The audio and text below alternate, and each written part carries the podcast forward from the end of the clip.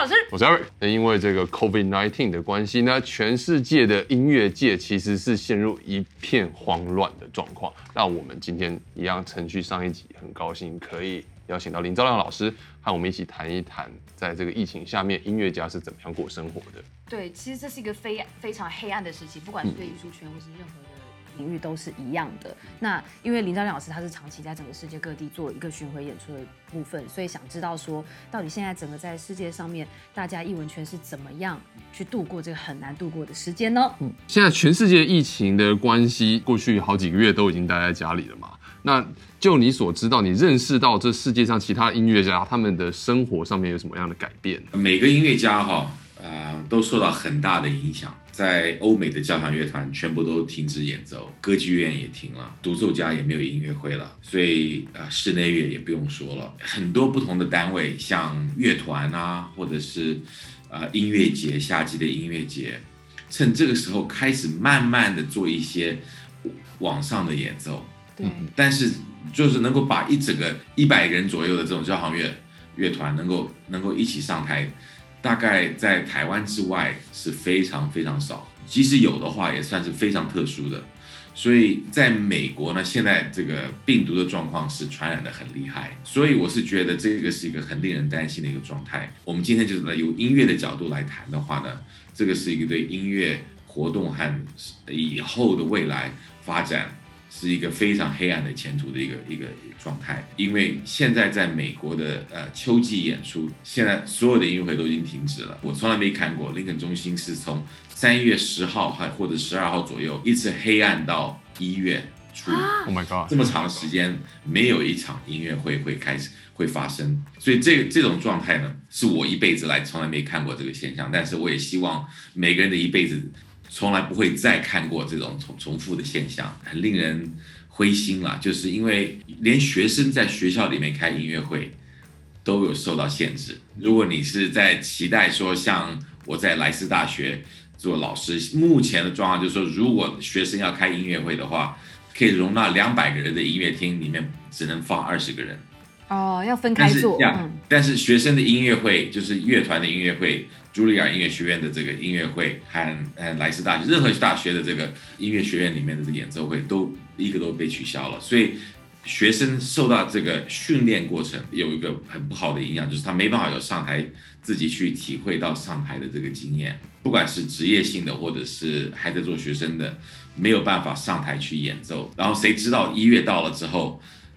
美国是什么样子？状况怎么样？哦，说不定会继续取消，让美国有一些还蛮大型的这样乐团，已经已经把整二零二零二一二一的这个音乐季已经全部都取消了。我们三月开始停止演出的时候，每个人都很乐观的说，我们在呃春天停一停，我们大概五月的时候就可以开始了。结果想，然后没想到六月大概就可以开始恢复正常，但是每个月过了之后，发觉。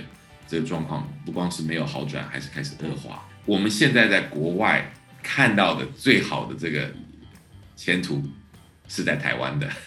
呃，的确，台湾这个算是控制的，还蛮让人家感觉到骄傲的。像我前几天跟吕少佳大师在呃联系的时候，他说他跟 NSO 在国家音乐厅演了《马勒第九》，不光是演了，然后还有客满的这个观众有两千多个人。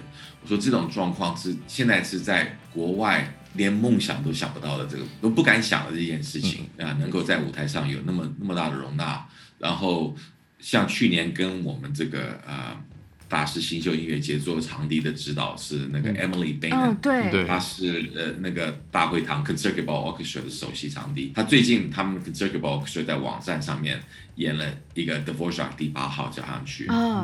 他们之间分离的这距离相当远，观众是大概只能放了差不多五十个人坐在这个离乐坛最远的地方。但是他们演完之后呢，他们做了一系列的这个指挥的大师班，是那个 Ivan Fisher 大师做做老师的。之后我问了 Emily 说：“你下一季那个计划怎么样？”他说：“我们都不知道，我们只能期待会有好转的可能。”那想请问老师，那这样子的状况有可能真的持续到大家都不知道是什么时候？所以有许多的乐团会有什么其他的，例如说方案，例如说转到线上做更多的活动，还是你认为其实目前来讲，这个状况并不可以取代现场音乐会。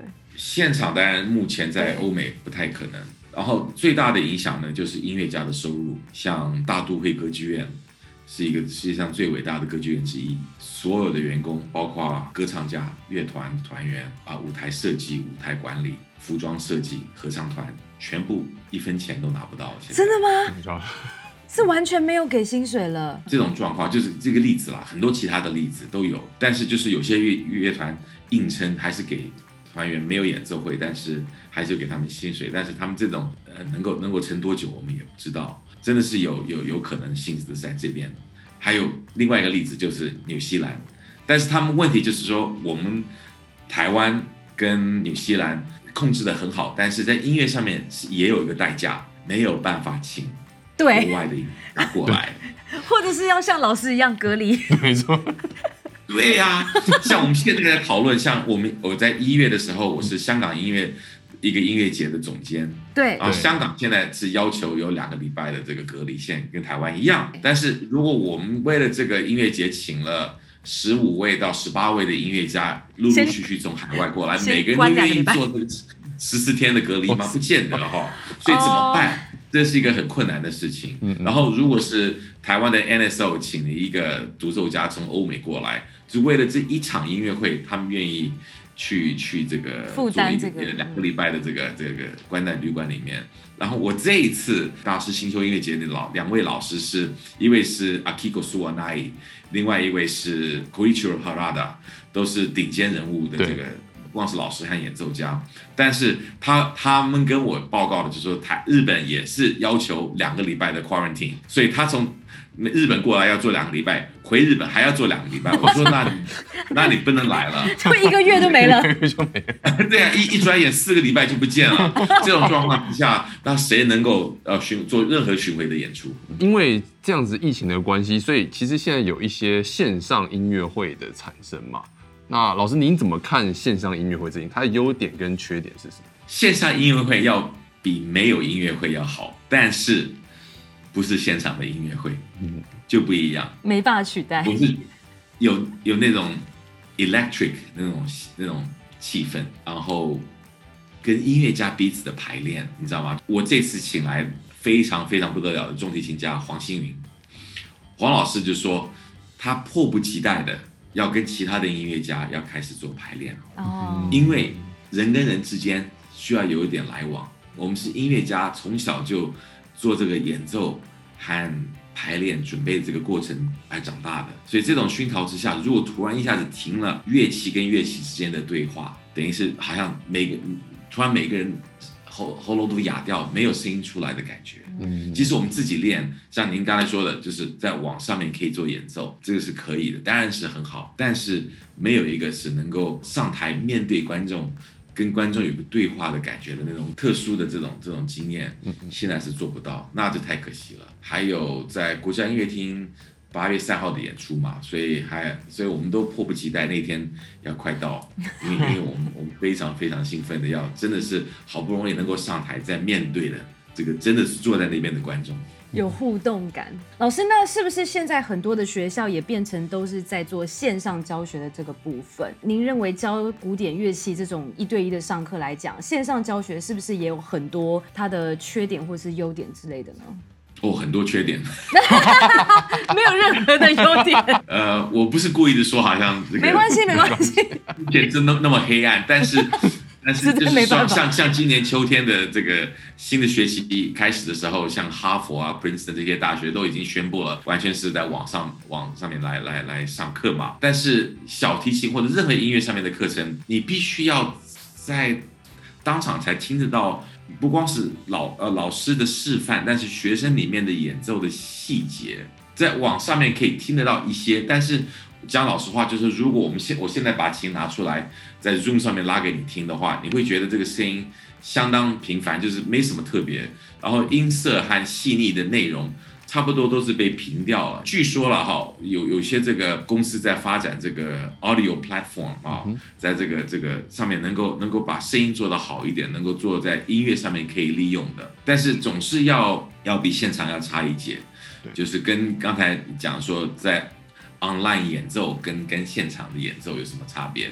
就是就是有一点接近啦。当然你在网站上面要演奏的话，你也要购买一些很好的设备，像麦克风啊、那个呃灯光啊什么的。你也知道，在面书上面常常看到很多人在自己在客厅里面拉，因为他们受不了，对不对？闷不能一定要让我们闷在家里面，一定要演奏，所以他在家里面的客厅或者是餐厅里面就开始做录影性的演奏。当然，这也是一个一个一个让人家心里面快乐一点的感觉的这个作用，但是还是不如上台。有有一点更不好的就是有一些美国的大学开始开除他们的这个老师了，因为他们经费越来越不足了。真的，所以所以这个是一个相当有点恶性循环的这个作用。目前音乐学院都还没有没有碰到这这件事情，但是呢，谁知道再做再过半年之后会做变成什么样子？真的很感谢老师给我们带来这些来自世界各地的这些讯息，让我们知道说这个黑暗的时期，希望可以赶快过去，这样子。